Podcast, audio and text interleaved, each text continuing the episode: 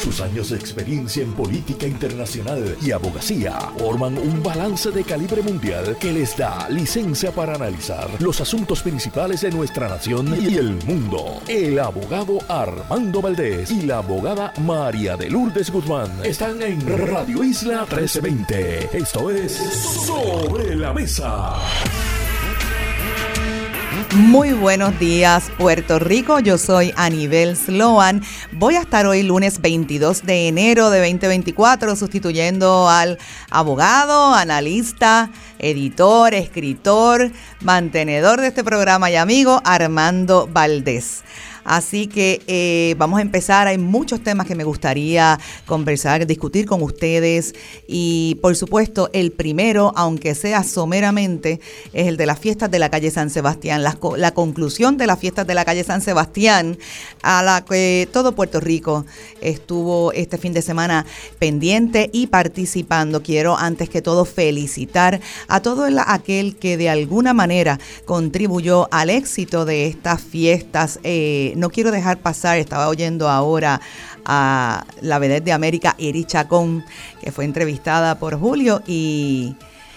Y es importante destacar que además de Iri Chacón, también se le dedicaron estas fiestas a Iván Clemente del proyecto, del hermoso proyecto del comedor de la Kennedy y a eh, José Piculín Ortiz, que pasa por un proceso difícil de recuperación del cáncer, está en tratamiento, así que para ellos pues nuestra admiración, nuestro respeto y cariño.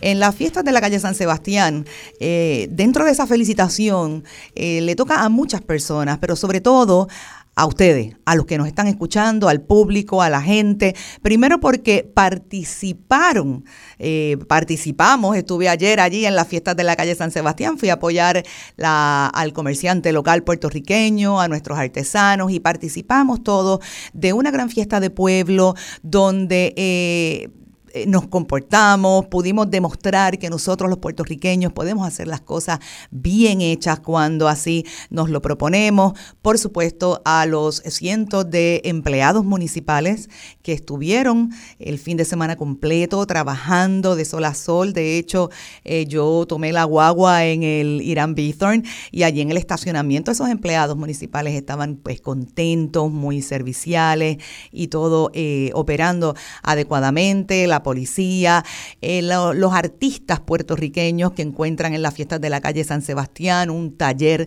de trabajo, reciben todo ese apoyo y el cariño del pueblo, son profetas en su tierra. Por supuesto, no quiero dejar de mencionar al empresario puertorriqueño. Son muy, muy, muy valientes los empresarios puertorriqueños que allí se atreven a eh, alquilar, comprar sus espacios para estar todo un fin de semana eh, vendiendo sus productos y, buscando, ¿verdad?, salir adelante. Así que a ellos también eh, un reconocimiento. Y en fin, ha sido un, un proceso, ha sido un proyecto de país muy, muy exitoso y ha promovido, como dije, el desarrollo económico de la capital y de todo Puerto Rico. Ya esto no es una fiesta nacional, esto es una fiesta internacional a la que vienen muchas personas de, eh, de fuera de Puerto Rico para disfrutar este fin de semana. Así que promovemos ese desarrollo económico, promovemos a nuestros artistas, a los artesanos con ese talento tan especial y único que tienen nuestros artesanos puertorriqueños. Espero que hayan vendido mucho en las fiestas de la calle San Sebastián este año y eh, eh, resaltamos, enaltecemos esa autoestima colectiva de lo que podemos hacer, como dije ya, lo que podemos hacer bien nosotros los puertorriqueños cuando nos unimos y nos lo proponemos.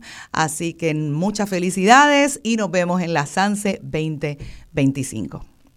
Entonces, en los temas que, los temas que eh, tenemos para hoy que me gustaría hablar con ustedes el primero de ellos son, es el retiro de los candidatos que hemos visto este fin de semana, el retiro de aspiraciones políticas que habían sido encaminadas, que habían sido ya presentadas, por las cuales esos candidatos estaban, se encontraban trabajando, pero que eh, han eh, tirado la toalla, han colgado los guantes y han dicho, no voy más. En Puerto Rico sabemos que eh, desde el viernes por la tarde y particularmente el sábado escuchamos el retiro del eh, representante Enrique Quiquito Meléndez, quien aspiraba a la comisaría residente, a obtener una candidatura para la comisaría residente por el Partido Nuevo Progresista en los Estados Unidos. Ayer se vimos el retiro de la aspiración a la candidatura presidencial por el Partido Republicano del gobernador de la Florida, Ron DeSantis. Y sumado a esto, también vamos a hablar de aquellos que todavía no han retirado sus candidaturas, pero que en Puerto Rico la falta de la obtención de los endosos necesarios demuestra que de aquí a nueve días que es lo que les queda para presentar la mitad del 50% de los endosos.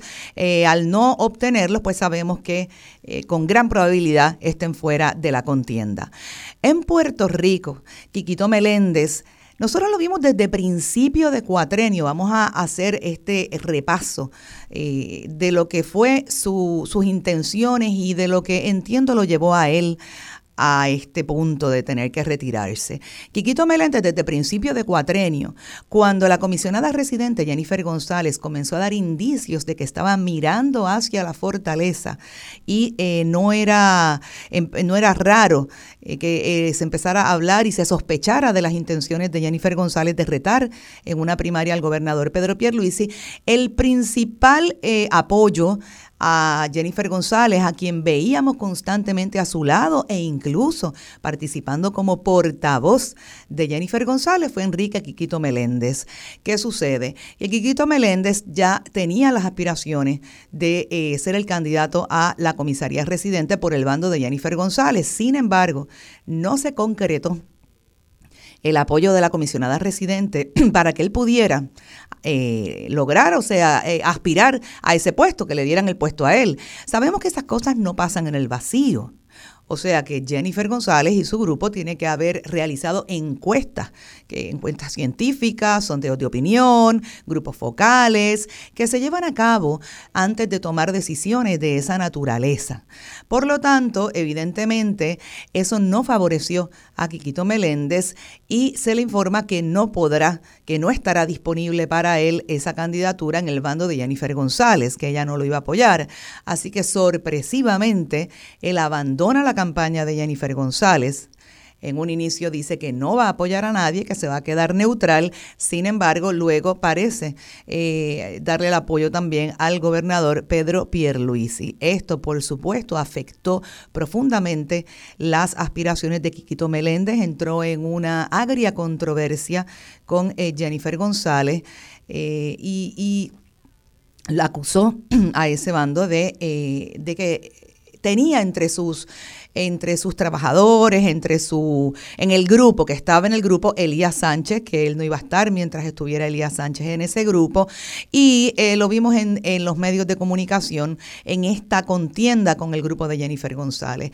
Ahí pues definitivamente eh, eh Quiquito Meléndez desenfocó lo que debió haber sido eh, una campaña positiva, de propuestas, y comenzó a perder el apoyo de, de las personas, de los electores y de aquellos que pensaron en un momento, incluso él mismo lo ha dicho ahora en, al retirarse, que, que al principio tenía el apoyo de muchas personas, pero lo fue perdiendo eh, poco a poco y al eh, darse cuenta que actualmente no tiene apoyo para la candidatura en todos los sondeos que se llevan a cabo, pues eh, está en un tercer lugar, detrás de Elmer Román, detrás de William Villafañe.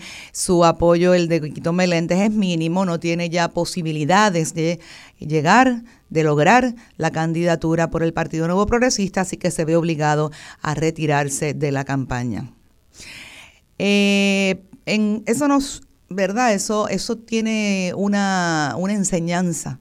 Lo que le ha pasado a Quiquito Meléndez eh, tiene una enseñanza eh, muy evidente y es que eh, usted debe preferiblemente mantenerse en usted puede fiscalizar, pero usted debe como candidato mantenerse presentando propuestas específicas. Usted debe mantenerse presentando una imagen, un perfil positivo que abone a lo que el país está buscando en lugar de eh, entrar en esas controversias, agrias controversias, sobre todo al momento de cambiarse de bando, de eh, no le quedó bien, no fue bien eh, aceptado y tuvo este resultado. Le deseamos a él, ¿verdad?, que en lo que encamine pues eh, en lo que encamine Quiquito Meléndez tenga éxito, que se encuentre eh, en, ese proceso, que se encuentra en ese proceso ahora nos imaginamos de reflexión porque entendemos que Quiquito Meléndez pues es una buena persona, ha sido un funcionario público eh, probo, ¿verdad? íntegro, así que le deseamos éxito en sus funciones futuras. En los Estados Unidos hemos visto este fin de semana el retiro de, eh, como, como en la contienda para la candidatura presidencial por el Partido Republicano del gobernador de la Florida, Ron DeSantis. Él está obligado a retirarse por lo siguiente. Cuando los candidatos a un puesto político empiezan a perder apoyo y en las encuestas y en los sondeos eh, no prevalecen. Y entonces el, el, ¿verdad? el electorado lo empieza a percibir como, una, como un derrotado o como una persona que no tiene posibilidades de triunfo alguno. ¿Qué es lo que pasa? Pues que obviamente los donantes le cierran eh, le cierran el grifo, como decimos. Ya no va a recibir más donativos de campaña porque las personas le dan eh, su donativo, le dan dinero a aquellos candidatos que entienden que tienen probabilidades de prevalecer. Una vez se dan cuenta que ya este candidato no tiene posibilidades de prevalecer, no estarán aportando más a su campaña y sin dinero resulta imposible en esa candidatura presidencial, ¿verdad? A la eh, por el Partido Republicano, sin dinero resulta imposible continuar esa campaña así que Ron DeSantis se ha dado cuenta de eso eh, y está muy demasiado atrás de eh, Donald Trump. Así que ha decidido retirarse de la campaña y le ha manifestado públicamente su apoyo al expresidente Donald Trump, quien luego de su triunfo en el caucus de Iowa se encuentra con, en, una, en, en una posición sólida, muy eh, favorable a su candidatura y se entiende ahora mismo que él será quien prevalezca. Mañana, pasado, sí, el martes, Mañana eh, tendremos entonces el caucus en eh, New Hampshire. Hay que ver lo que ocurre. Solo quedan dos candidatos. Se retiraron todos los demás. Actualmente quedan solo dos candidatos en esa contienda, que es el expresidente Donald Trump y eh, tenemos entonces a Nikki Haley. yo quiero hablar con ustedes de lo siguiente. A mí la verdad que, igual que yo estoy segura que a todos ustedes, llama la atención que Donald Trump eh, tenga el apoyo tan contundente del pueblo americano, del Partido Republicano, de los electores del Partido Republicano, porque Donald Trump, eso es algo digno de estudiar, de analizar, porque Donald Trump ahora mismo tiene 90 cargos criminales en cuatro acusaciones diferentes en diferentes estados y son acusaciones que no son de poca monta, son acusaciones de delitos graves eh, que como ustedes conocen van desde acusaciones por eh, abuso sexual contra mujeres, eh, son acusaciones por intervenir, por tratar de intervenir en las elecciones de Georgia en el 2020, por tratar de evitar por tratar de evitar y revertir los resultados de las elecciones presidenciales del 2020. También lo acusaron por participar en un plan para encubrir escándalos sexuales durante la campaña presidencial del 2006. Sabemos que también que ha sido acusado por manejo indebido de documentos falsificados, incluso eh, documentos sensibles sobre capacidades nucleares. Señores, lo han acusado a él y a su organización también de engañar a bancos y autoridades fiscales sobre el valor de los activos y para obtener préstamos para beneficios fiscales, o sea, es increíble. La lista es increíble de lo no solamente lo larga que es, sino eh, la seriedad y la gravedad de la conducta de eh, Donald Trump. Eh, y esta persona incluso en el caso de abuso sexual y, difamación, que también tuvo contra una columnista llamada Jean Carroll, y a medida de la década de los 1990 abusó sexualmente de ella, incluso un jurado lo condenó a pagarle 5 millones de dólares, él todavía está eh, litigando esa, eh, esa compensación es, una cosa y uno dice, ¿cómo es posible que una persona con esa cantidad de cargos criminales, con la severidad y la seriedad de los delitos que, a los cuales se alega que ha cometido algunos, ¿verdad? Eh, sabemos todos lo que ha pasado, pueda tener ese apoyo tan contundente para convertirse nuevamente en el candidato a la presidencia por el Partido Republicano. Y no solo eso, con una posibilidad muy real incluso de convertirse nuevamente en el presidente de los Estados Unidos de América. Así que en este fin de semana vimos también una portada eh, del Nuevo Día donde ponen una balanza la, situación de Puerto Rico. Si Donald Trump llega a convertirse nuevamente en el presidente de los Estados Unidos, eh, las consecuencias que podría tener para Puerto Rico en vista de que eh, no Puerto Rico pues no tuvo un apoyo favorable de parte del presidente Donald Trump, quien no piensa bien de Puerto Rico. sabemos, ¿verdad? Eh, no, no, eh, no, no está decidido tampoco a brindarle un apoyo contundente a Puerto Rico. Así que tenemos que estar muy pendientes de lo que va a ocurrir en esa contienda. No quiero dejar de mencionar eh, a las 8 y y 20, ¿verdad? Tendremos con nosotros, como todos los lunes, a la licenciada María de Lourdes Guzmán.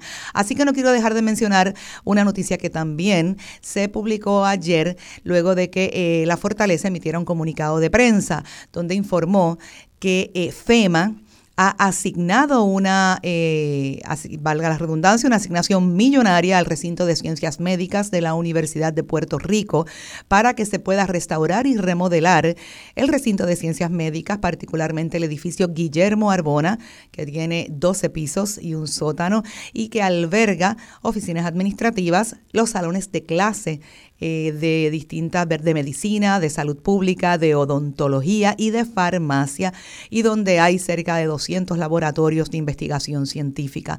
Esto es una noticia sumamente importante para el país. El centro médico debería ser la joya de la corona. Nuestro gobierno debería eh, colocar como una prioridad y también los candidatos a puestos políticos que tienen ahora que presentarle propuestas al país como una prioridad la, el cuidado, la remodelación, la restauración, la atención prioritaria al centro médico de Puerto Rico y al recinto de ciencias médicas para tratar, para eh, buscarle soluciones al colapso de la salud que sufre ahora mismo Puerto Rico. Así que eh, es muy importante, eso es una noticia que no quería dejar de pasar.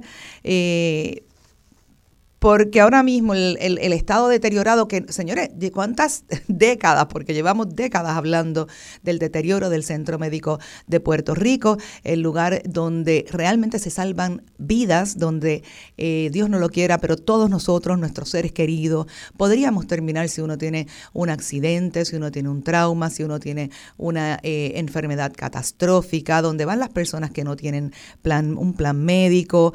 deberíamos tener eso como un proyecto prioritario de país. Incluso el gobernador de Puerto Rico, que lleva esta lucha porque el bando, su, bando contrario de Jennifer González le adjudica que no tiene obra, que no ha hecho obra en este cuatrenio, pues debería tomar, ahora que hizo ese anuncio ayer, él debería tomar y adoptar el centro médico y el recinto de ciencias médicas como uno de sus eh, proyectos eh, principales y realmente preparar un plan integral que le presente al país donde él pueda adjudicarse esa obra esa obra de que él fue la persona, el gobernador que llegó para cambiar el Centro Médico de Puerto Rico, para cambiar el recinto de ciencias médicas y devolverlo al sitial donde una vez eh, estuvo, ¿verdad? Y eh, sería para él, sería para él un aspecto muy positivo que le hace falta al gobernador de Puerto Rico en su campaña,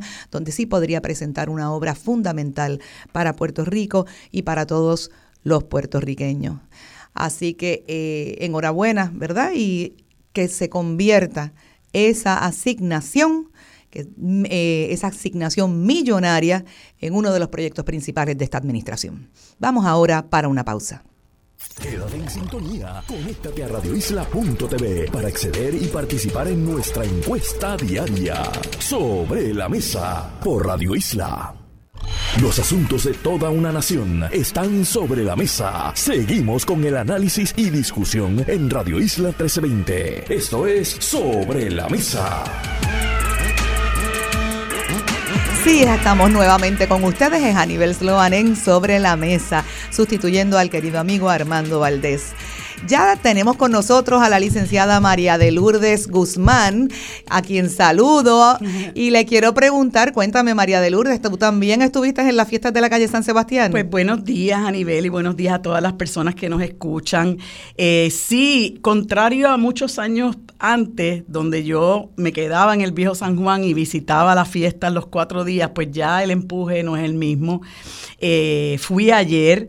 Eh, afortunadamente fue un día muy bueno. Fíjate que ha hecho un buen, un buen clima también. Eso ayudó a pesar de que había mucho calor, pero por lo menos no hubo lluvia. Eh, la gente la pasó muy bien. A mí siempre me, me resulta muy agradable el hecho de que las fiestas que son multitudinarias, eh, a donde va tanta gente diversa, la gente se comporta como regla general, ¿verdad? Siempre hay sus desagradables excepciones, eh, pero cosas, ¿verdad?, que no, que no eh, tienen que ver con actos violentos, sino pues quizás algún tipo de conducta que no debe ser como botar basura, como alguna gente que pudiera orinarse en, espacios donde no debe hacerlo, etcétera. Pero fuera de desagradables excepciones, la mayor parte de la gente se comporta, va allí a disfrutar, sigue siendo una actividad familiar. Aunque en ocasiones yo, ¿verdad? Me da mucha pena eh, niños muy pequeños que veo que los llevan a esos espacios tan concurridos. Eh, creo que eso eh, hay, que, hay que evitarlo. Eh, y, una de las cosas que quería comentar primero es que, que, tenemos que resaltar el maravilloso talento de nuestra gente, que se ve en todas las manifestaciones de nuestra cultura, los músicos, los, los artistas que fueron, esos artesanos, que usted pasa por todos esos puestos de artesanía y usted mira la calidad maravillosa de la artesanía, del arte que crean nuestros artesanos, la pintura, la escultura, el tallado, el tejido, eh, bueno, tantas y tantas, el trabajo en, en, en, piedra, eh, jabones naturales, bueno, tanta, tanta cosa, tanta variedad que uno ve, que uno realmente se queda sorprendido y tiene que resaltar que Puerto Rico es un país de gente tan y tan talentosa, de gente tan y tan laboriosa. Pero además de decir eso, debo decir que hubo mucha queja con relación al costo de algunas comestibles. Eh, y yo pues leí de unos comerciantes que también se quejaban porque hay unos costos de producción, ¿verdad? Uno tiene que pagar por el espacio, uno tiene que comprar materia prima, uno tiene que pagar empleados y, y habría que verificar ¿Qué está pasando que eh, se ha dado ese incremento, verdad? Si es que em, el municipio les cobra más de los que les cobraba antes por estar allí, porque hay otros gastos que no necesariamente tienen que ver con el municipio, que tienen que ver con la cantidad de empleados que tiene y hay que pagarles dignamente a esos empleados. Hay que comprar materia prima que ya eh, eh, sufre el costo de la, de la inflación, pero pero la gente se quejó mucho de los bacalaitos de 8 dólares, eh, mientras que más abajo, ¿verdad? Eh, eh, por la barandilla y otros lugares, pues el precio era mucho más módico y el precio al que uno está acostumbrado.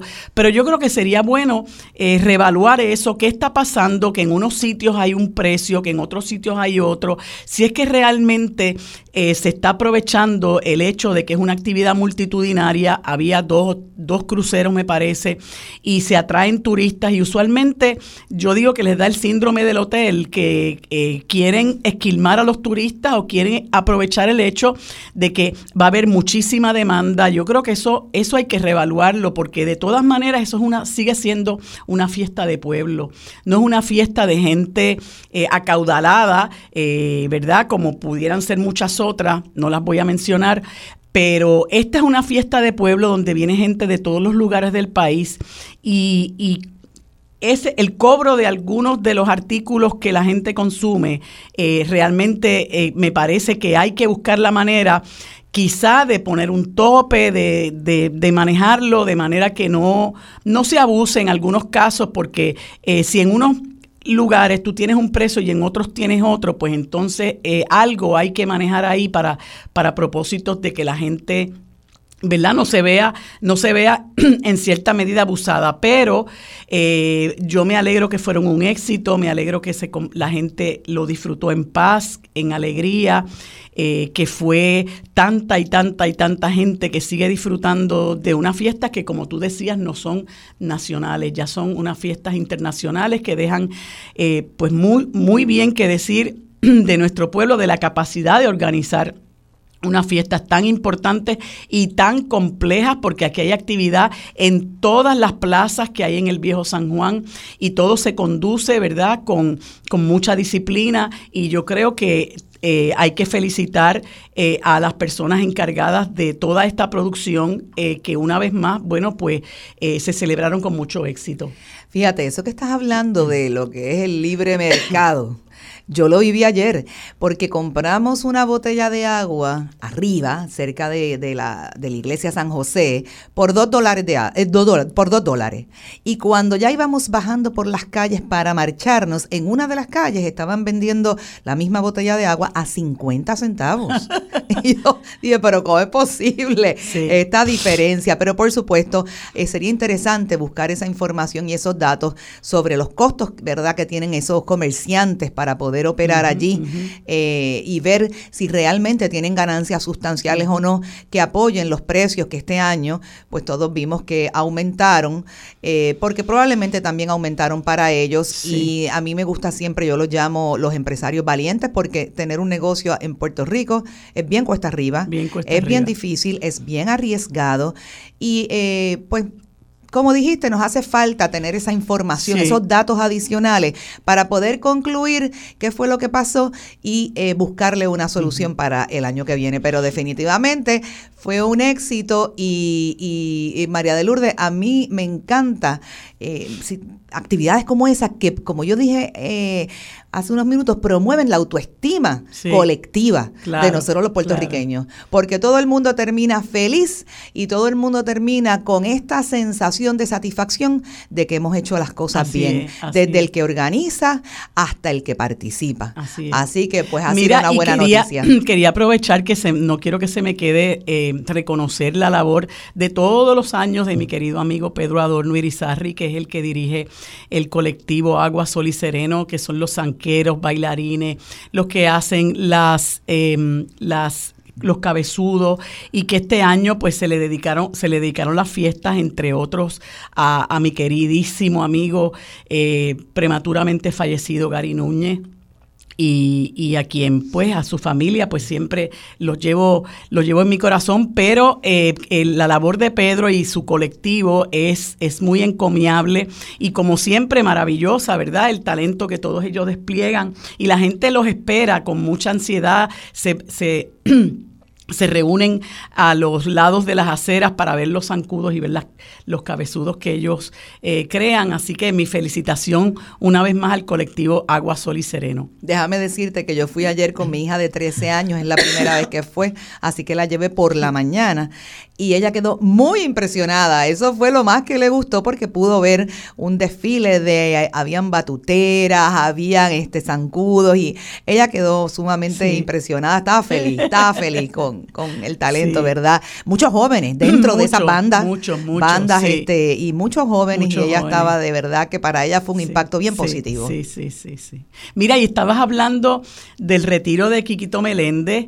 Eh, yo tengo que decirte que eh, pues ha habido, ha habido divers, diversas reacciones eh, con la figura de Quiquito Meléndez y sus ejecutorias en la política y más recientemente en este año yo tuve la, oportunidad de, estar presente en las vistas del Comité de Descolonización en la Organización de Naciones Unidas en Nueva York en, en junio pasado. Y Quiquito fue víctima de, objeto, no víctima, objeto de mucha crítica por, por su exposición, que fue allí a, exponer una, una diatriba en contra de algunos países que favorecen la libre determinación de Puerto Rico. Incluso eh, su, su, ponencia eh, fue detenida por el embajador cubano porque uno de sus ataques fue contra Cuba.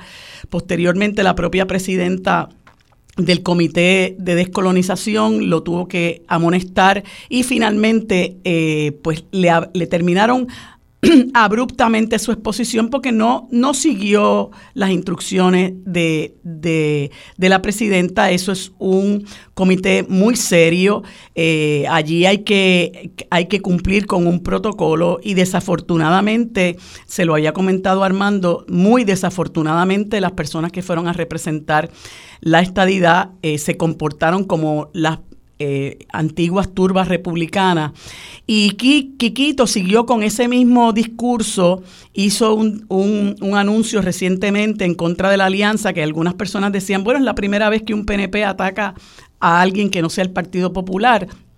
Y yo me fui dando cuenta cómo primero él se excluyó del comité de campaña de Jennifer González, aduciendo que Jennifer estaba eh, acompañada por personas con las que él no podía trabajar, incluyendo Elías Sánchez.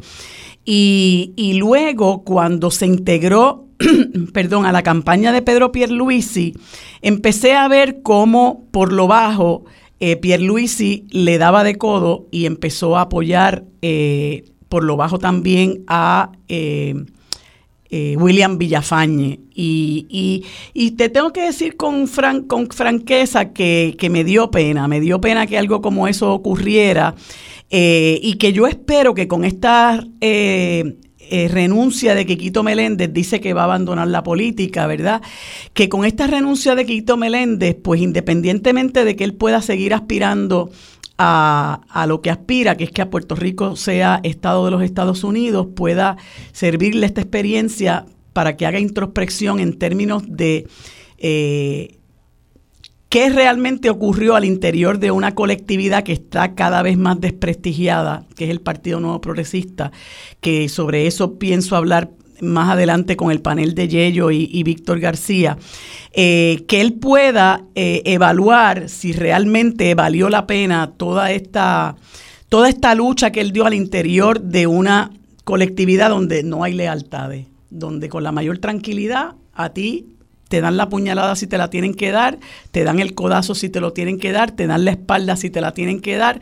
Eh, yo creo que tomó una decisión acertada porque ya muchos estábamos viendo que su campaña pues realmente me pareció muy desatinada, pero sobre todas las cosas que, que no iba a tener, no iba a tener este el respaldo que él esperaba que tuviera. Fíjate, y la, la trayectoria política de Quiquito Meléndez es un ejemplo de cómo una imagen política que en algún momento dado está en una posición alta y favorable, por decisiones desacertadas y actuaciones equivocadas empieza a colapsar y a desinflarse hasta que termina fuera de la política. Porque Quiquito Meléndez en sus inicios llevaba una trayectoria hasta positiva.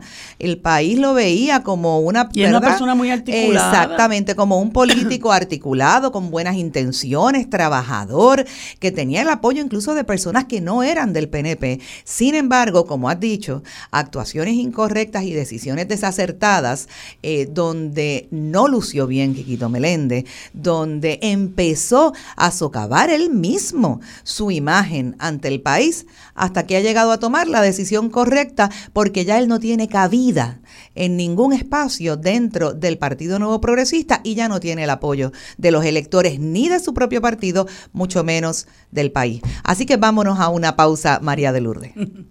Quédate en sintonía. Conéctate a radioisla.tv para acceder y participar en nuestra encuesta diaria sobre la mesa por Radio Isla.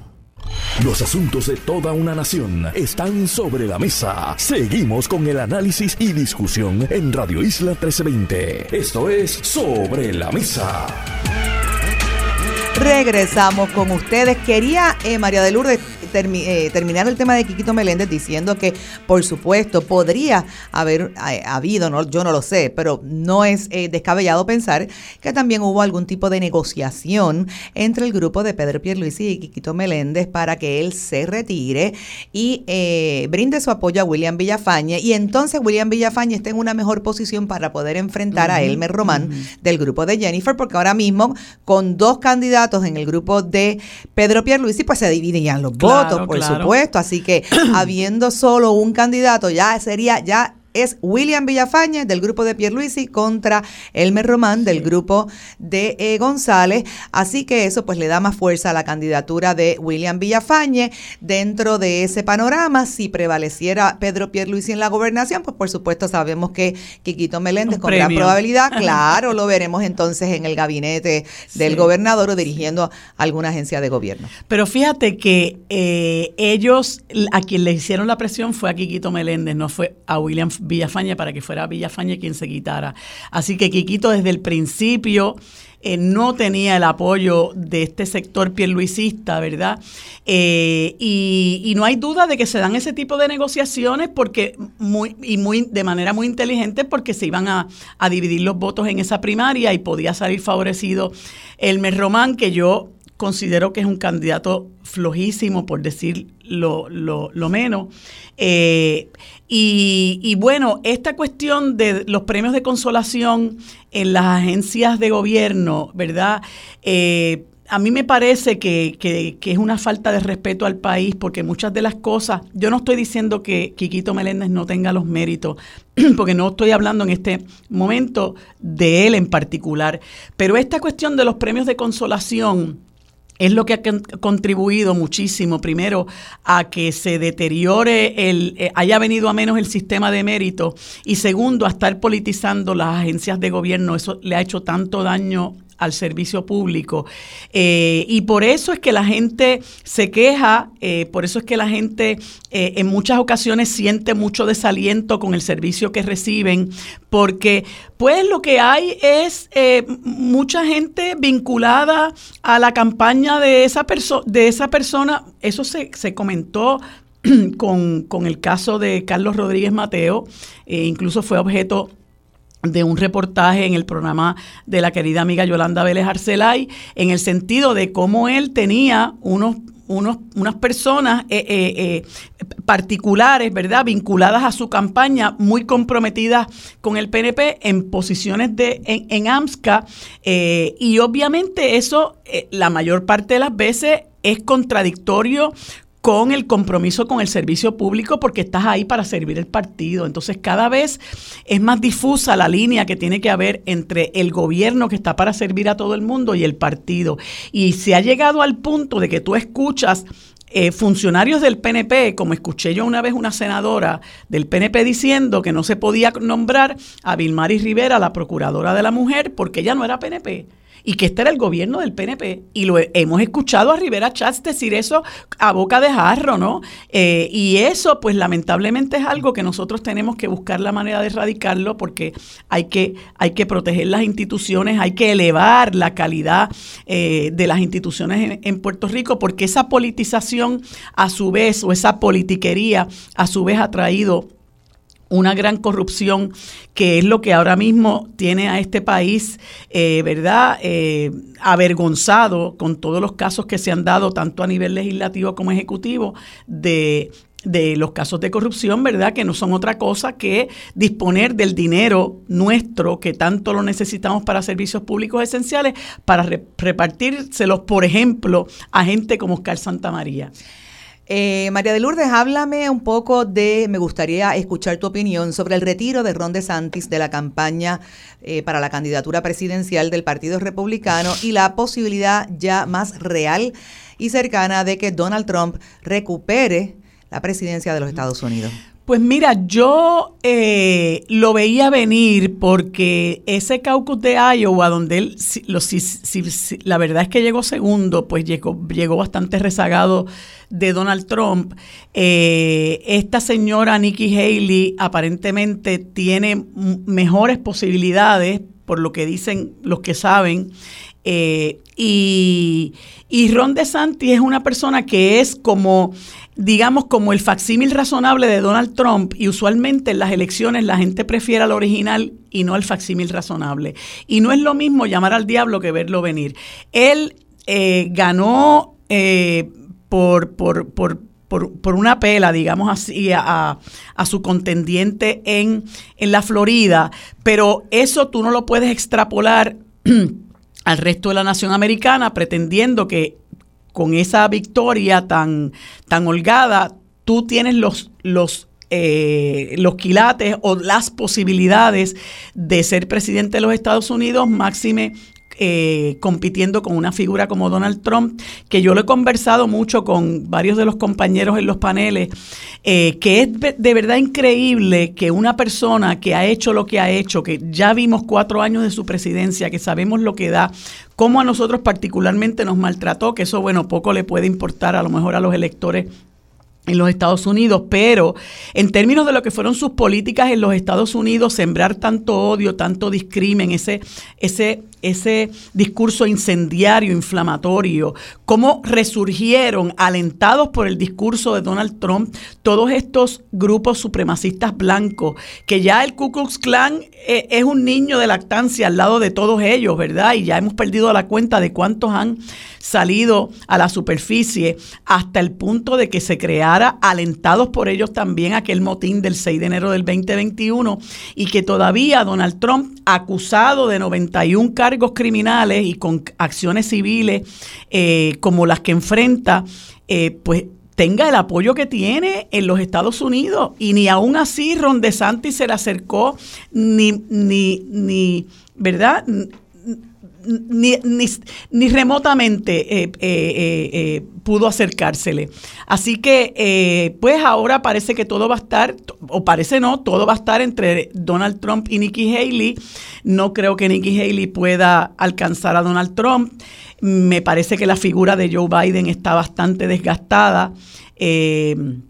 así que, pues me parece que eh, lo digo con mucho con mucha tristeza para Estados Unidos, para el mundo entero y para nosotros como puertorriqueños y puertorriqueñas, eh, parece que hay, habrá un seguro ganador en las elecciones del 2024, que es Donald Trump otra vez. Eh, quería también, había mencionado que a pesar de que todavía no se han retirado, quedan nueve días, nada más que nueve días para que los candidatos a puestos políticos en Puerto Rico tengan que presentar el 50% de los endosos que necesitan para poder viabilizar su aspiración. Sabemos que aquellos que no presenten la cantidad de los endosos requeridos, pues ya estarían fuera. El 31 de enero eh, estarían fuera de la contienda. Y me ha llamado la atención que eh, la licenciada Adanora Enríquez ah. del proyecto Dignidad al día de hoy, a nueve días de que tenga que presentar ese 50%, no cuenta con los endosos necesarios. Ella necesita 8 mil endosos para la candidatura a la gobernación. Y, ay, perdón, y al día de hoy ella tiene solamente el 14% de, eh, de los 8 mil que necesita y que tiene que presentar la semana que viene. Así que eh, la semana que viene tendremos un panorama también más claro, saldrán de, eh, de esas papeletas bastantes candidatos, sobre todo ha sido bien cuesta arriba para los candidatos independientes. Eh, vislumbro que a Danora Enríquez, luego también de la controversia, agria controversia que tuvo en el proyecto Dignidad, eh, de retirarse del proyecto Dignidad para correr de forma independiente, no alcanzará la cantidad de los endosos requeridos. Esa es otra que la maquinaria le pasó por encima. Hablando ahorita de lo que ocurrió con Quiquito Meléndez, que un poco la maquinaria del PNP le pasó por encima. A Danora Enríquez, la maquinaria del proyecto Dignidad le pasó por encima. Y pues creo que los que están bastante cómodos son Eliezer Molina, Luis Raúl Torres y Vargas Vidot, que son personas muy reconocidas en, en, el país. Yo nunca vislumbré que iban a tener problemas con los endosos, pero hay otras personas que han, se han lanzado a eso muchas veces sin conocer lo que conlleva aspirar a una candidatura y más aún independiente. El proceso es bien cuesta arriba y muchos de ellos, bueno, pues lamentablemente no lo van a poder lograr. Exactamente, no lo van a poder lograr y estoy segura de que cuando entraron en esta carrera política no saben lo cuesta arriba y lo difícil que es conseguir los endosos. Los endosos, si bien yo estoy de acuerdo en que eh, para aspirar a una candidatura es necesario requerir cierta cantidad de endosos, ¿verdad? Para saber que esa persona cuenta con un grupo que la está o lo está apoyando para participar del proceso electivo, el del proceso eleccionario, eh, no es menos cierto que también favorece eh, el requerimiento de endoso favorece a los incumbentes que ya tienen una eh, un, verdad ya tienen un grupo organizado en sus oficinas eh, ya tienen un grupo político organizado. El factor reconocimiento el factor reconocimiento que es fundamental para que puedan tener ese apoyo así que se quedarán unos cuantos Elizabeth Torres me imagino que está entre las que está bastante atrás. Yo no tengo los números. Todavía no los ha conseguido, todavía no los ha conseguido todos. Todavía no los ha conseguido. Para que tú veas lo que te decía ahorita, no es lo mismo llamar al diablo que verlo venir. Versus esa muchacha, Molina, que esa muchacha tiene, tiene, tiene, factor reconocimiento, pero pero la gente también se desgasta, ¿verdad? Porque tú no puedes estar. Eh, eh, Eliezer Molina tienes que reconocerle que ha, ha ha creado eh, un movimiento que, que, de defensa de los recursos naturales y la gente lo admira y lo apoya porque ha sido valiente y porque incluso ha sido objeto de la represión del Estado, que le han metido órdenes de protección, lo han acusado criminalmente, etcétera, y ha enfrentado todo eso con mucha valentía y no hay duda de que ha abierto un camino ahí por el cual mucha gente eh, se ha sentido entusiasmado. Pero Elizabeth Torres se ha destacado por, por despotricar donde quiera que ella va, ella abre la boca para insultar a la gente y eso le podrá gustar a algunas personas, pero realmente no, no creo que, que al grueso del país realmente eso le atraiga como para darle los endosos para que ocupe un escaño en la legislatura. Son controversias estériles porque no llevan a los candidatos a ningún lado en lugar de eh, convertirse en candidatos de propuestas específicas, de acciones positivas, eh, de, de, proyectos, ¿verdad? De proyectos para el país, de defensa de las leyes, de las normas y de las cosas que como puertorriqueños debemos estar protegiendo. El electorado no es ciego y definitivamente cuando solamente la persona crea una imagen o un reconocimiento, el factor reconocimiento debido a unas controversias estériles, pero no tienes ninguna otra cosa que aportar, pues le va a costar el electorado, no necesariamente te va a apoyar, eh, te va a apoyar definitivamente. Sí, Quédate en sintonía, conéctate a radioisla.tv para acceder y participar en nuestra encuesta diaria sobre la mesa por Radio Isla.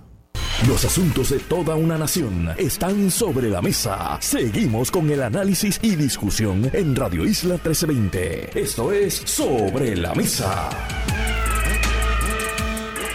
Bueno amigos, como les dije hace unos instantes, hoy es lunes y todos los lunes tenemos el panel compuesto por el licenciado Víctor García San Inocencio, ex representante por el Partido Independentista Puertorriqueño y en sustitución del amigo licenciado José Ortiz Daliot, tenemos al licenciado Carlos Vizcarrondo, expresidente de la Cámara de Representantes por el Partido Popular Democrático y ex juez del Tribunal de Apelaciones. A ambos les doy los buenos días y las gracias por acompañarme en este espacio. Buenos días, ¿cómo están?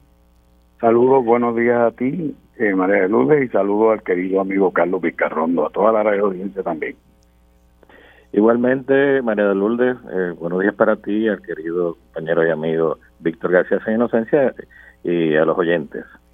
Bueno, tenía para comentar para ustedes muchísimas cosas. Yo desde ayer estoy revisando temas y la verdad que necesitaríamos como tres horas para estar hablando de tantas cosas de las que tenemos que hablar en este país, pero eh, quisiera conversar con ustedes sobre eh, este tema tan eh, trágico eh, por el que atraviesa la sociedad puertorriqueña y es cómo nos ha arropado la corrupción Eh, hablaba yo ahorita con la eh, compañera Anibel Sloan, que sustituye a Armando Valdés en estos días, eh, sobre el hecho de cómo el sistema de mérito en nuestro país ha venido a menos y cómo aquí se empiezan a hacer nombramientos desde un tiempo para acá a base de las conexiones político-partidistas que pueda tener cierta persona. Y eso pues en, en, la mayor parte de las ocasiones nada tiene que ver con los méritos de esa persona para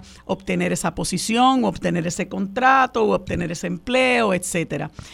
Y, ustedes saben que desde el 2022 aproximadamente, cuando surge esta situación del exalcalde Félix Elcano Delgado, el exalcalde de Cataño, que comenzó a hablar cuando fue finalmente atrapado, comenzó a hablar, ¿verdad?, eh, a diestra y siniestra, eh, y vinculó a, también a este señor Oscar Santamaría, eh, que, tenía, después se destapó la cantidad de contratos y cuán versado es el hombre en tantas materias, porque eh, él no solamente sabía de construcción, es asesor legal, sabía de recogido de basura y más recientemente nos enteramos de un contrato que tenía en un CDT.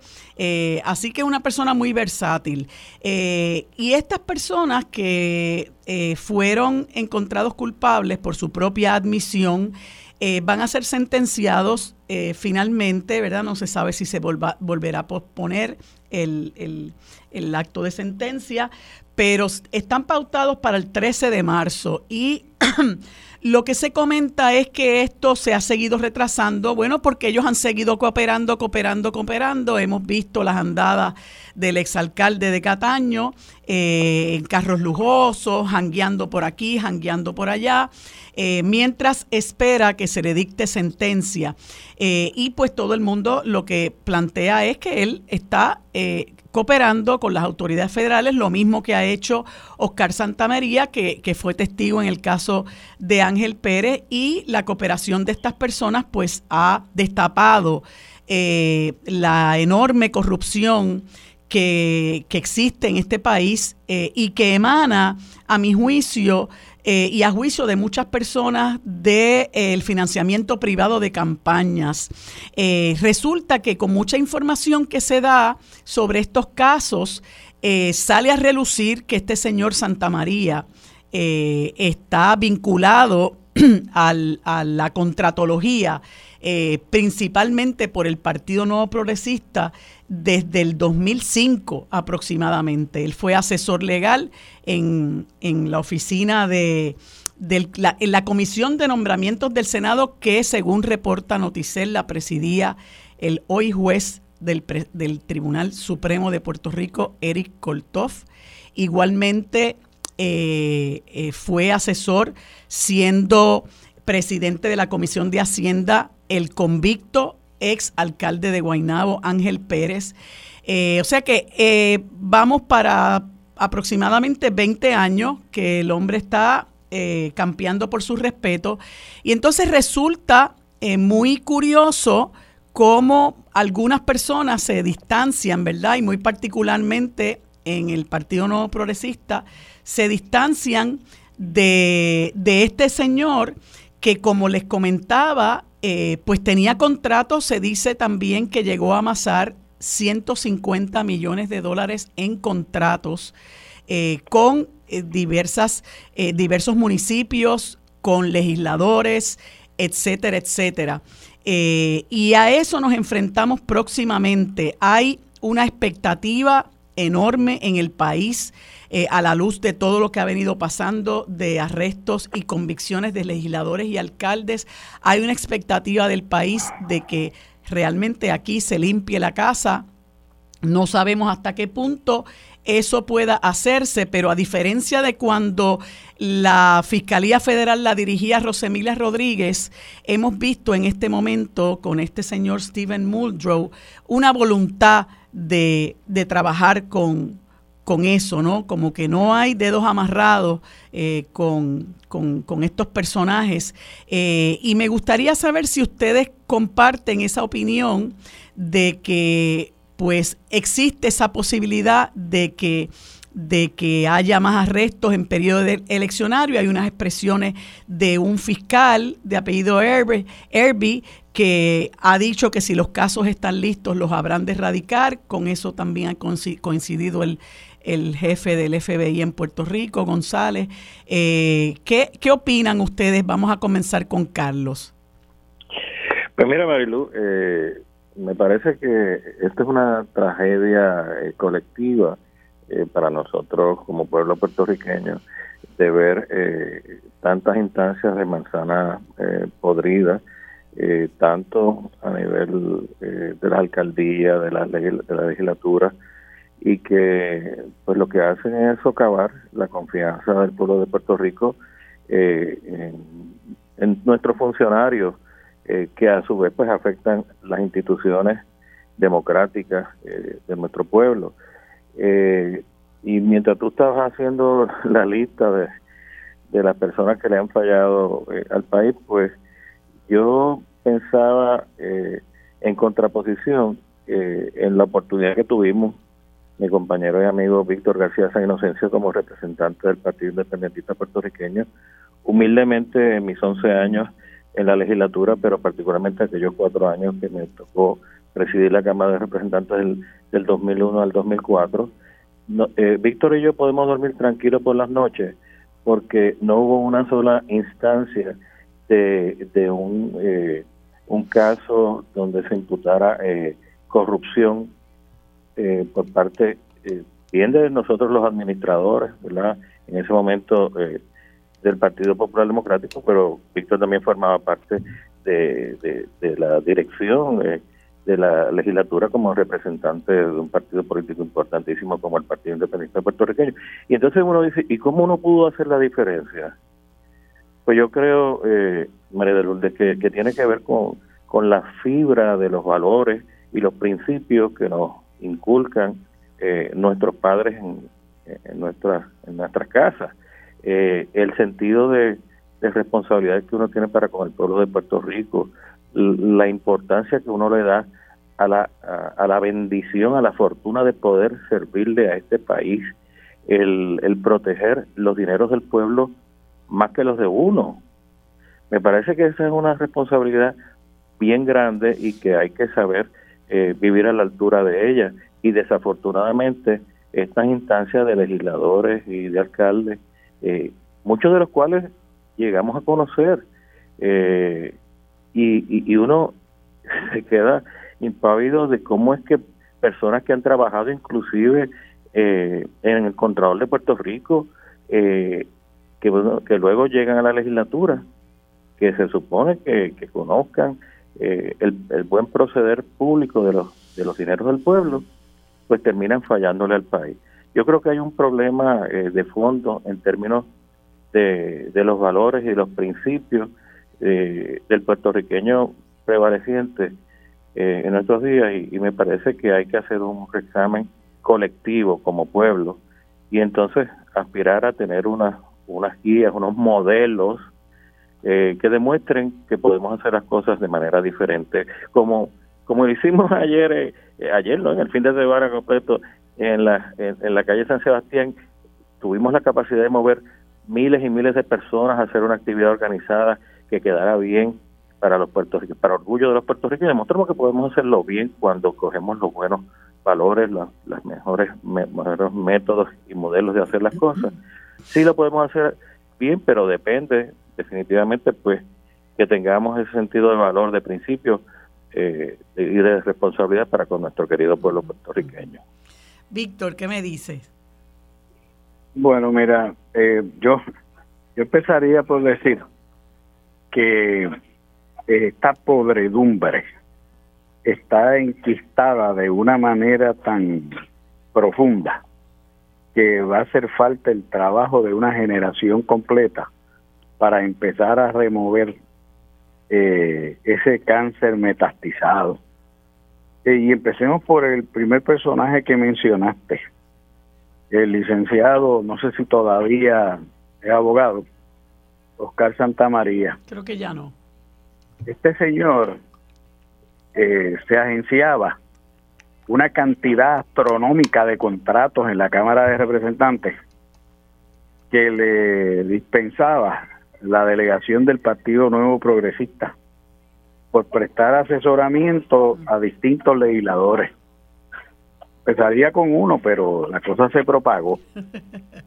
Eh, y entonces, este, esta persona se convirtió realmente en un operativo del PNP, logrando eh, armar un muñequito que se extendió en el caso de la basura a varios municipios y con pleno acceso casi a dirigir las reuniones de la Federación de Municipios donde fue regando el cáncer de la corrupción. Y además de eso, y añade que algunos alcaldes populares cayeron en la tentadora redada, eh, pues te das cuenta también cómo lamentablemente a la hora de la poca vergüenza, el bipartidismo también encuentra cancha. Eh, y es un y es un y esta es una corrupción que es sistémica.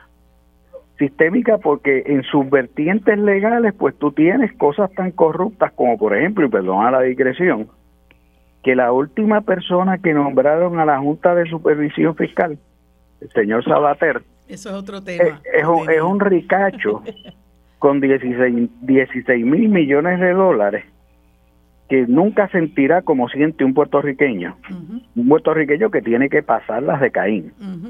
Y que además pues eh, quizás compró el boleto, entre comillas compró, eh, para la Junta porque le había donado 700 mil pesos a Biden. En un sistema corrompido también por el inversionismo político. Entonces, eh, estas cosas no las podemos sacar de, contexto. Eh, las tenemos que explicar también sistémicamente, porque si no, eh, se trata de, después de que una persona mala hizo una trampa. Sí. Y no es eso, esto no es, esto, estos no son los, los que se roban en un lighter en un supermercado o en una farmacia, estos son personas que se dedican profesionalmente por sus vínculos partidarios, ilegal y de manera legal también a promover un sistema, un sistema de prebenda, un sistema de privilegios, un sistema de, de reparto que evidentemente lacera todo elemento de política pública que busque la igualdad, porque simplemente va al servicio de, de esos intereses poderosos que se han repartido el bacalao en Puerto Rico toda la vida. Y eso es corrupción también. Sí. Y eso que tú mencionas, eh, Víctor, eh, porque, porque vale la pena discutir todo esto, ¿no? Como ahora que, o ahora no, hace ya eh, un par de años, que este señor Santa María está hablando hasta por los codos. ahora resulta que Santa María es un corrupto, pero, pero nosotros tenemos que ponerlo en contexto y llevaba 20 años eh, arañando, ¿no? Hasta el punto, como tú muy bien señalaste, de que participaba en las reuniones de la Federación de Alcaldes y fue eh, congraciándose con todos ellos para agenciarse contratos. Recuerdo que uno de los primeros que le dio contrato, eh, que ahora está nowhere to be found, y yo quisiera saber eh, qué está pasando con ese señor. Él es, el exalcalde de Sidra, Javier Carrasquillo, que dicho sea de paso, una vez pierde las elecciones del municipio, pasa a ser asesor de asuntos municipales de Pedro Pierluisi, de donde salió eh, la oscuridad de la noche eh, y quien le dio contratos a Santa María no solamente para asesoramiento legal, sino también su primer contrato de recogido de, basura, eh, dice la noticia que sin que este señor tuviera experiencia previa alguna en este tipo de negocios.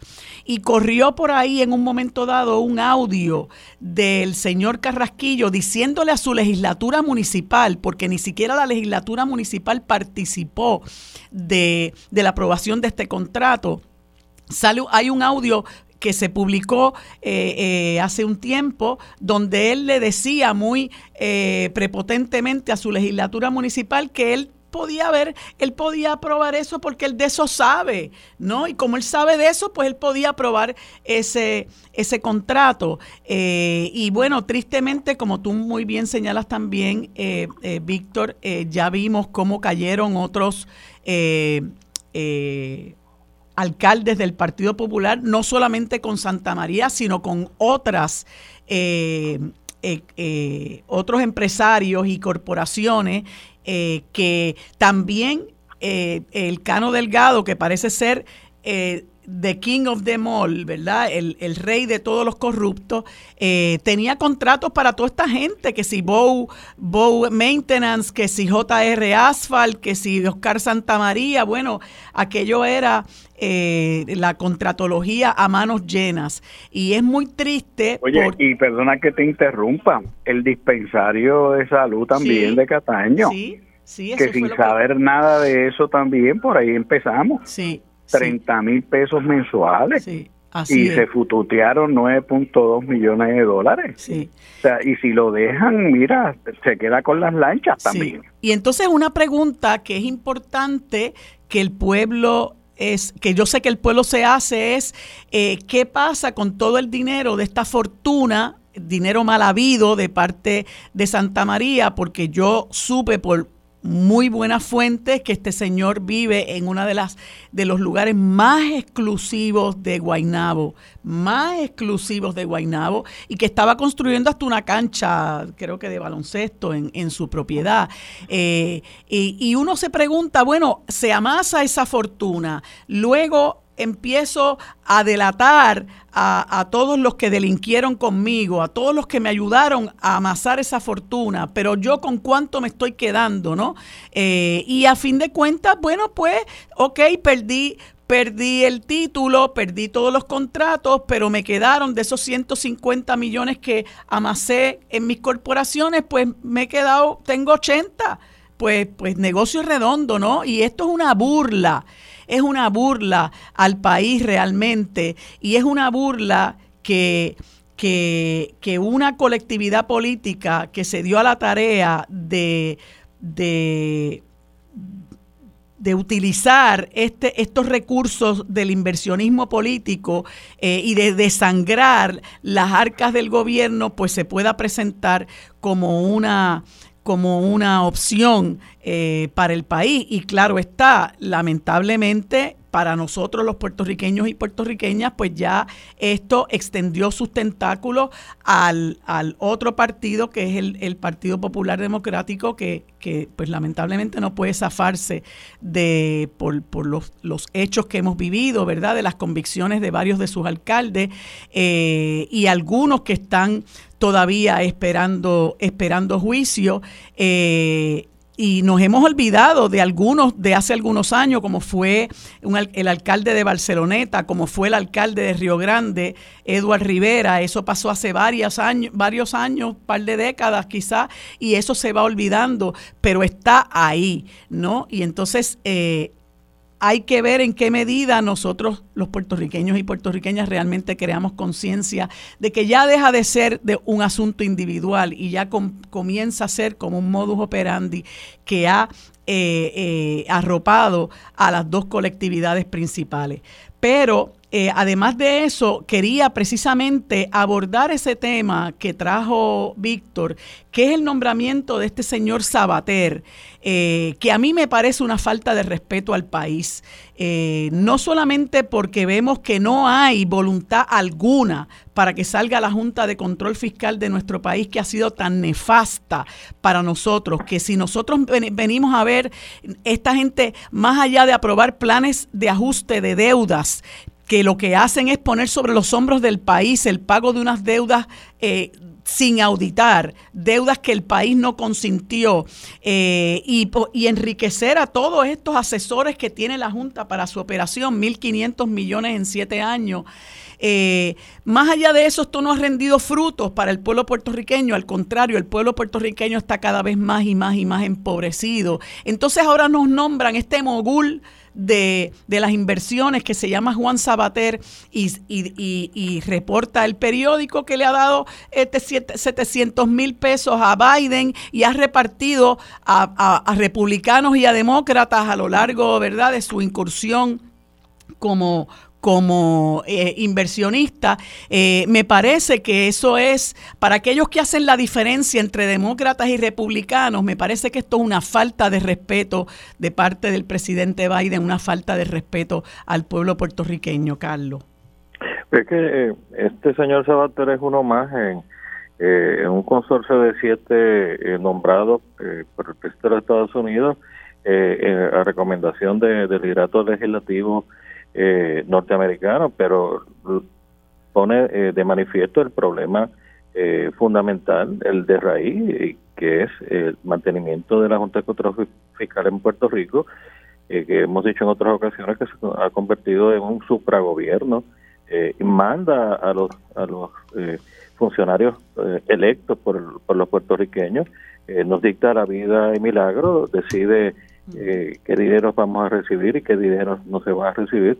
Así que eh, yo creo que, eh, por mi carácter personal, más que eh, criticar el nombramiento de Sabater, yo critico a la composición completa de la Junta de Control Fiscal por el significado que tiene en nuestra vida de pueblo y me parece que de cara a estas elecciones del 2024 todos los partidos debieran proponer alternativas en concreta. ¿Qué le vamos a, proponer al país para salir lo antes posible de esta Junta de Control Fiscal? Así es. En medio minuto, eh, eh, Víctor.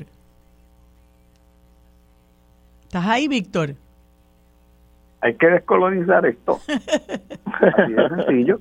Esto está colonizado dos veces por Estados Unidos, que mantiene lo más antidemocrático que puede mantenerse en el mundo, que es un sistema colonial, y recolonizado por una junta de supervisión fiscal que ni es de aquí ni es de allá, y hace lo que le da la gana aquí y se ha fututeado ya más de 1.100 millones de dólares de los puertorriqueños en honorarios para peritos, expertos, etcétera.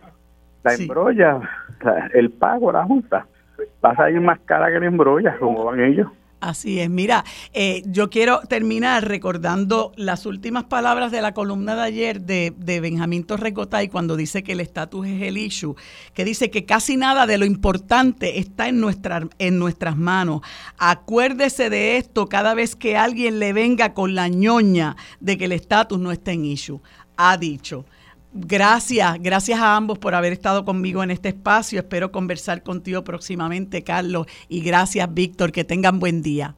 Quédate en sintonía. Conéctate a radioisla.tv para acceder y participar en nuestra encuesta diaria sobre la mesa por Radio Isla.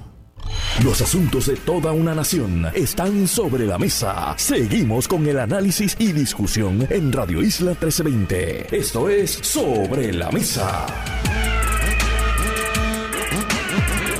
Bueno amigos, en este espacio tenemos el placer de conversar con la amiga profesora catedrática de la Facultad de Derecho de la Universidad de Puerto Rico, Iris Yaritza Rosario, a quien le doy los buenos días y las gracias por acompañarme en este espacio. Buenos días, Iris Yaritza, ¿cómo estás? Buenos días, María de Lourdes. Muy bien, ¿y tú? Muy bien, gracias. Pues me alegra mucho poder conversar contigo porque, bueno, en varias ocasiones hemos tenido aquí a la profesora Edna Benítez que es una de las precursoras, ¿verdad? Claro, el primero de todos, el profesor Fernando Picó, fallecido, eh, a quien se extraña enormemente, que se dio la tarea de llevar la universidad a las cárceles de nuestro país. Y ahora los confinados están yendo a la Universidad de Puerto Rico, lo que para muchos de nosotros es un gran regocijo, sobre todo quienes hemos trabajado como tú también con personas privadas de libertad y conocemos, ¿verdad? como, como yo lo llamo, la dimensión humana de, todas estas personas. Y eh, te has encargado de dirigir un evento que va a celebrarse el próximo 26 de enero, eso es este viernes a las 6 de la tarde. En la Facultad de Derecho de la Universidad de Puerto Rico se presentará un documental que se llama Todos íbamos a ser reyes precisamente para recaudar fondos para este programa educativo y me gustaría que me conversaras más sobre, sobre este evento. Bueno, pues sí, este documental, Todos íbamos a ser reyes, que fue estrenado en el año 2020 en Puerto Rico, se presentó en los cines, pues va a repetirse esta vez su proyección en el aula L1 de la Escuela de Derecho de la Universidad de Puerto Rico. La idea de presentar el documental de la directora Marel Malaret es recaudar fondos para que estos estudiantes que están yendo a la Universidad de Puerto Rico a completar una maestría en gestión cultural puedan tener acceso a determinados materiales o a cosas que nosotros necesitamos cuando estamos estudiando una maestría o estamos estudiando en la universidad, ¿no? Y de paso, también la intención es recaudar fondos para que dos de estas personas que se encuentran haciendo la maestría en gestión cultural puedan estudiar para tomar el ELSAT, que es el examen de ingreso a la Escuela de Derecho de, de, cualquier universidad en Estados Unidos y Puerto Rico. Ellos están, eh, dos de estas personas están tomando unos repasos y la Escuela de Derecho de la Universidad de Puerto Rico, pues con su compromiso eh, de inclusión, de que su escuela sea una escuela inclusiva el, a la que puedan acceder todo tipo de personas, todo tipo de estudiantes, pues eh, en la escuela nos hemos dado a la tarea de presentar el documental. La aportación eh, de las personas que quieran ayudar en esta iniciativa es una aportación sugerida, donación sugerida de 20 dólares. Y se hace a través del fideicomiso para la Escuela de Derecho de la Universidad de Puerto Rico.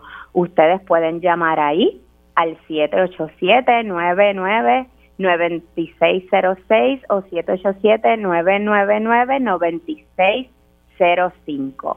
Ven que son números similares 9605 o 9606. Ahí le explican a las personas del fideicomiso que interesan hacer la donación para el documental. Todos íbamos a ser reyes y separan su espacio porque los espacios son limitados.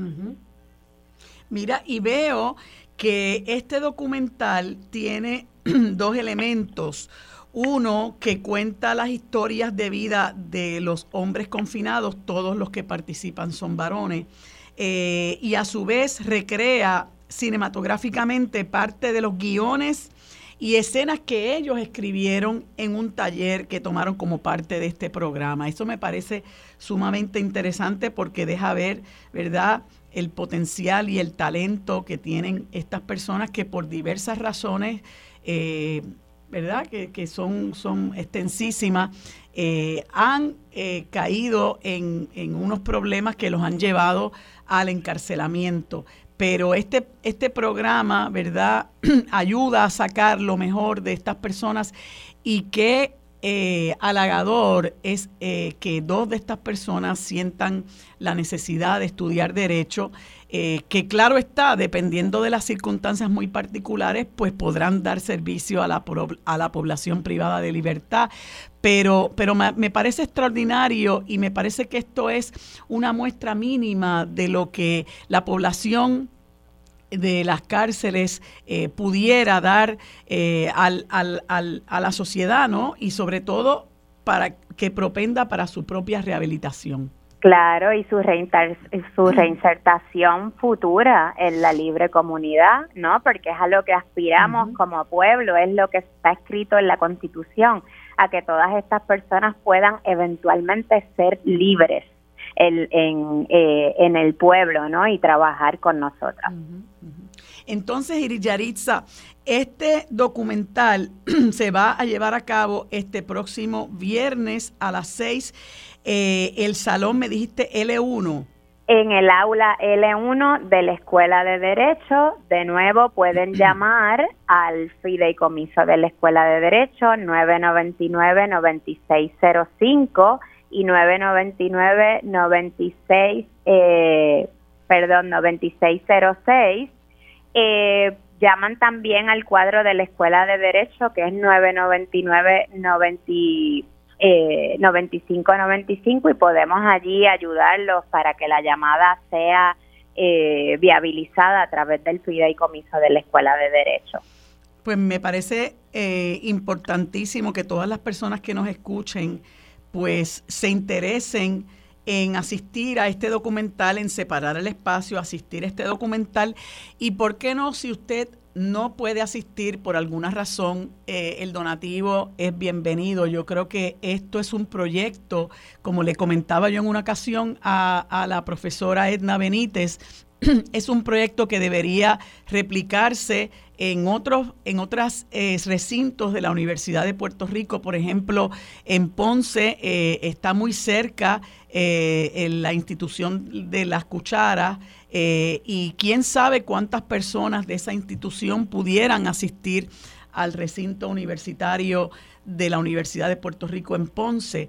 Eh, y es algo que, que, verdaderamente hace mucha falta en un momento donde hay, ¿verdad?, tanta crisis eh, moral en este país, donde hace falta que la gente se eduque, donde hay tantos problemas sociales que llevan a la gente a, a delinquir y a terminar tristemente privados de su libertad. Así que me parece una extraordinaria oportunidad para poder aportar y servirnos también de este trabajo cinematográfico que deja ver el potencial y de lo que son capaces eh, eh, personas que están en este momento privadas de la libertad. Algo más que tú quieras añadir que, se, que entiendas que es relevante que la gente conozca, Iris Yaritza. Bueno, eh, eh, además del el trabajo eh, que se está haciendo para recaudar fondos, el documental es un documental de una excelente calidad. Es un trabajo que Marel Malaret hizo con mucho amor. Se proyectó a nivel internacional también. O sea que las personas que vayan a ver el documental no solamente van a estar aportando a este proyecto de liberación, eh, como yo le llamo, si no, eh, van a estar eh, siendo testigos y van a estar apoyando de alguna manera el cine puertorriqueño, la gestión cultural que se hace en Puerto Rico a pesar de todos los obstáculos, ¿no? Eh, así que los invitamos, la Escuela de Derecho de la Universidad de Puerto Rico está abierta a toda la comunidad y esperamos que esa tarde, noche, pueda estar repleta de personas que saben que esa es nuestra universidad, que es la Universidad del Pueblo y que siempre tenemos que ocuparla. Así es. Y como proyecto social y, y, espacio donde eh, más importante nuestra educación superior, hay que protegerla y apoyarla en la medida de nuestras posibilidades. Así que gracias Yaritza por ese eh, eh, esa aportación que ustedes hacen a, a la población privada de libertad. Gracias por haberme acompañado. Gracias a ti, María de Lourdes. Un abrazo. Igual para ti. Buen día. Quédate en sintonía. Conéctate a radioisla.tv para acceder y participar en nuestra encuesta diaria sobre la mesa por Radio Isla. Los asuntos de toda una nación están sobre la mesa. Seguimos con el análisis y discusión en Radio Isla 1320. Esto es Sobre la Mesa. Bueno amigos, en este último segmento tenemos el privilegio de conversar con el profesor de Derecho de la Facultad de Derecho de la Universidad Interamericana, catedrático de Derecho Constitucional, el profesor Carlos Ramos González, a quien le doy los buenos días y las gracias por acompañarnos en este espacio. Buenos días, Carlos, ¿cómo estás? Buenos días, Marilú. Siempre es un placer y un privilegio estar en tu programa y compartir con tu audiencia. Pues muchas gracias. Y quise conversar contigo, Carlos, porque es que realmente, independientemente de los méritos del asunto en cuanto a si eh, la judicatura en nuestro país merece o no eh, un aumento salarial, eh, hay unas inquietudes que muy puntuales sobre las que tú hablas en una entrevista que te hace el Nuevo Día en torno a la expedición de este auto de certificación de parte del Tribunal Supremo de los estados de, de, Puerto Rico, perdón, con relación a un pleito o a una, a una apelación que lleva a cabo la Cámara de Representantes de una sentencia que emitió el juez Anthony Cuevas, eh, declarando al lugar una demanda para viabilizar el alza salarial para los jueces en el país. Y entonces una de las cosas que tú mencionas, ¿verdad? Que a nosotros eh, los abogados, pero también a la comunidad en general les resulta eh, muy preocupante es cómo esto puede afectar la credibilidad de nuestro más alto foro eh, y, y cómo podría surgir un serio problema de legitimidad, porque como tú muy bien señalas, lo que es legal y constitucional no necesariamente es legítimo. Y quisiera que abundaras un poco sobre por qué opinas eso. Sí, bueno, lo que pasa es que obviamente es un pleito bien incómodo para la, rama judicial, como lo tiene que haber sido para el tribunal de primera instancia, que mucha gente diga, bueno, era para aumentarse su propio su propio eh, salario, pues qué fácil es. No, los, los jueces y juezas en nuestro país son, son íntegros, en su inmensa mayoría, por no decir todo y todo, aunque se equivoquen muchas veces en sus decisiones, lo mismo del Tribunal Supremo de Puerto Rico. Pero esto es un pleito incómodo, esto es un pleito bien incómodo, porque se trata de un asunto, como lo fue hace unos años atrás, con relación a la pensión de los jueces y juezas que las querían alterar, eh, a pesar de que la Constitución dispone que no puede hacerse. Bueno, eso fue todo un pleito. Y ahora se trata, pues, de si procede o no una resolución eh, aumentándose un sueldo que hace décadas que no se aumenta.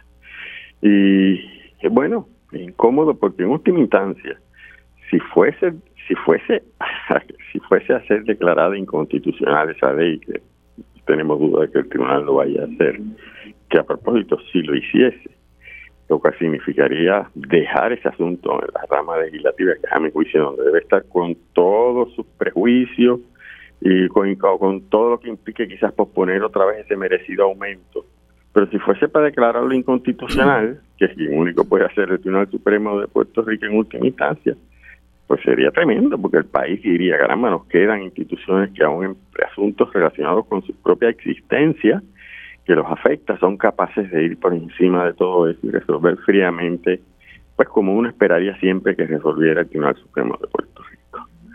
Pero si lo han acogido, ese recurso de cerciorari, para confirmar, por así decirlo así, la decisión del Tribunal de Primera Instancia, que declara que es legítimo que la legislatura eh, o que se interprete que la aprobación de una resolución conjunta equivale a una ley, porque la Constitución dice que el aumento tiene que venir por ley.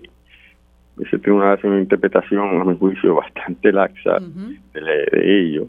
Eh, pero si fuese para confirmar eso, no hay manera que el país no, no perciba, como pasó con el caso de las pensiones, que el tribunal lo está haciendo porque en última instancia se está aumentando su propio su propio salario. Y posiblemente desarrolle un argumento contundente que en estricto derecho nos convenzan que eso es lo que procedía. Y el tribunal no está para resolver lo que las mayorías quieran o a veces hay que ser bien antimayoritario y resolver lo que haya que resolver y punto pero esto en particular es un asunto que estando ese tribunal como ha estado bajo la mirilla en algunos temas durante los últimos años sobre todo la crítica tan contundente que se sigue haciendo, porque todavía hay muchos asuntos de, transparencia, hay muchos asuntos de decisiones que toma la rama judicial algunos jueces y juezas que la ley no los obliga a explicarlas y por lo tanto es percibido eh, de manera eh, terrible por la ciudadanía. Pues me parece a mí que que se impone la prudencia, si fuese para, para para confirmar no han debido acoger el, recurso. Quizás han querido ponerle punto final a la controversia. Tú sabes que esto subió hasta la Junta de Control Fiscal y la Junta dijo, no, hay problema, los chavitos están separados.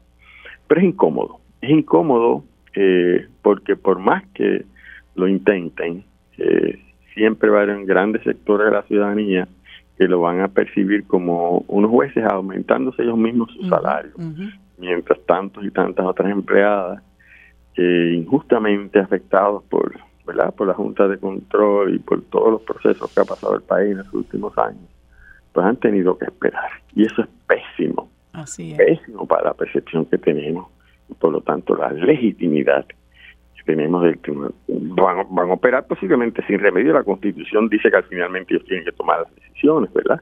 Y posiblemente se resuelvan conforme derecho, aunque me juicio de una manera rigurosa y en ese sentido sea legal y constitucional lo que hace, pero no va a ser percibido como legítimo, no se va, no se va a percibir como adecuado y por lo tanto yo creo que va a sufrir la rama como sufrió mucho cuando protegieron solo sus pensiones, mientras que la de todos los empleados públicos, excepto la de los maestros, como tú sabes, eh, aprobaron y no encontraron falta constitucional eh, en, las modificaciones que se hicieron del resto de los empleados públicos.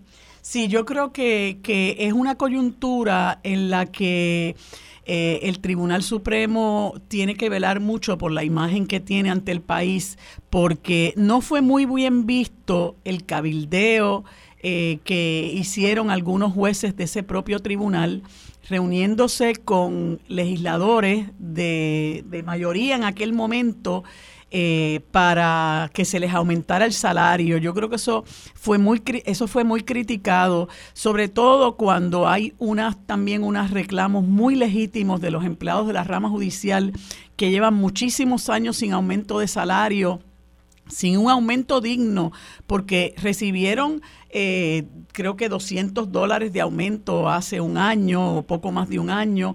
Ellos se han lanzado a la calle con todas las limitaciones que tienen porque se, les considera de servicios esenciales y no pueden decretar paros ni huelga. Eh, eh, frente a toda esa situación, el hecho de que ahora mismo pues se, se, desconoce si va a haber un paro en el centro médico, que es nuestra, nuestro principal centro de salud. Eh, e, estas cosas, eh, pues unido a, a, a, otros incidentes que se han dado, como aquel aumento de la composición del Tribunal Supremo, que también fue tan criticado, incluyendo por quien era entonces el juez presidente del Tribunal Supremo, el juez Federico Hernández Denton. Todas esas cosas abonan a afectar la credibilidad de nuestro más alto tribunal que, que bueno, eh, debería gozar del respeto absoluto de todo el país, no solamente de la comunidad jurídica, sino de todo el país.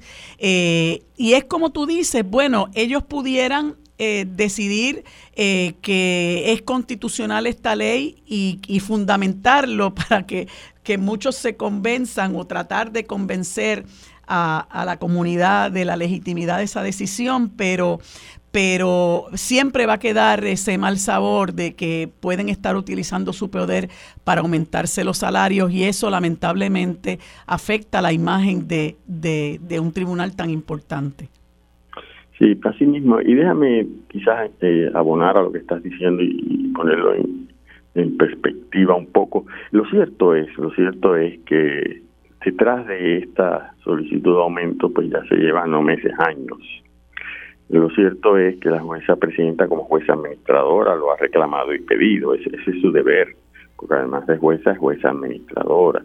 Eh, y lo cierto es que precisamente por el problema que tienen el resto de los empleados no habían encontrado mucho apoyo en la Asamblea Legislativa. Y lo cierto es que en ocasiones ese debate en la Asamblea Legislativa sobre ese tema nunca, muchas veces no fue bien ponderado.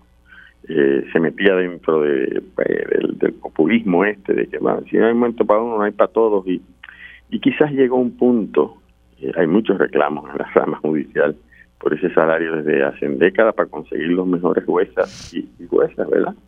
que además de ser, por supuesto, adeptos al gobernante y al partido de turno, pues sean jueces serios y serias y bien comprometidos con un buen incentivo salarial. Pero al final quizás la jueza presidenta con dos jueces eh, que de ordinario no hacen eso fueron allí eh, y hacer una expresión institucional que de ordinario no se espera de ellos. y la verdad es que se está bien ya, se está bastante desesperado cuando se hace eso. Y yo incluso puedo entender que al final hasta, hasta uno de ellos o de ellas, yo creo que hasta escribió columna, no sé si fue la propia jueza presidenta, Y el pleito no lo llevaron los, propios jueces, lo llevó el gremio de jueces, porque, ¿verdad? Eh, eh, en un momento dado, aunque no, aunque bueno, pues fue un juez en particular quien al final terminó radicando el pleito. Todo, todo eso yo lo entiendo. Que al final nadie habla por los jueces ni juezas, que al final está por ahí la llamada dignidad del silencio. todo eso lo entiendo y puedo entender hasta el desespero y la injusticia en el caso particular de jueces. Podemos hasta, hasta estipular muchas de esas cosas, pero lo lamento. En el tema de salarios, por más injusto que se sea, o por más merecido que se sea, que se deba, eso no se debe tocar en estas circunstancias. Y el propio tribunal y sus jueces y juezas, pues, desgraciadamente, el sacrificio y la inmolación, si quiere decir, va a tener que ser mayor, para salvar a mi juicio la legitimidad de, de esas pocas instituciones que con todos sus defectos todavía nos queda ese decir, bueno, pues podré ir al tribunal, tú sabes. Esa institución no la podemos lacerar más eh, y hay que volver a luchar en la Asamblea Legislativa para que se dé el aumento que merece. Pero yo no creo que deba ser por decreto judicial, creo que le hace, hace mucho daño la rama judicial. Pues Carlos, se me acaba el tiempo, pero te agradezco mucho que me hayas dedicado estos minutos para discutir un tema que, pues, que es importante eh, y yo, yo sé que no solamente la comunidad jurídica, sino el país eh, atesora lo que es una rama judicial solvente eh, moralmente y, y, como tú muy bien señalabas, yo creo que es la única rama judicial que todavía goza de la confianza del país. Afortunadamente tenemos, tenemos eso. Así que gracias por haberme acompañado, Carlos. Un abrazo. Siempre, claro que sí. Que estés bien. Bueno amigos, hasta aquí el programa sobre la mesa por el día de hoy. Gracias por habernos acompañado. Nos vemos mañana. Lo próximo es Mili Méndez en Dígame la Verdad.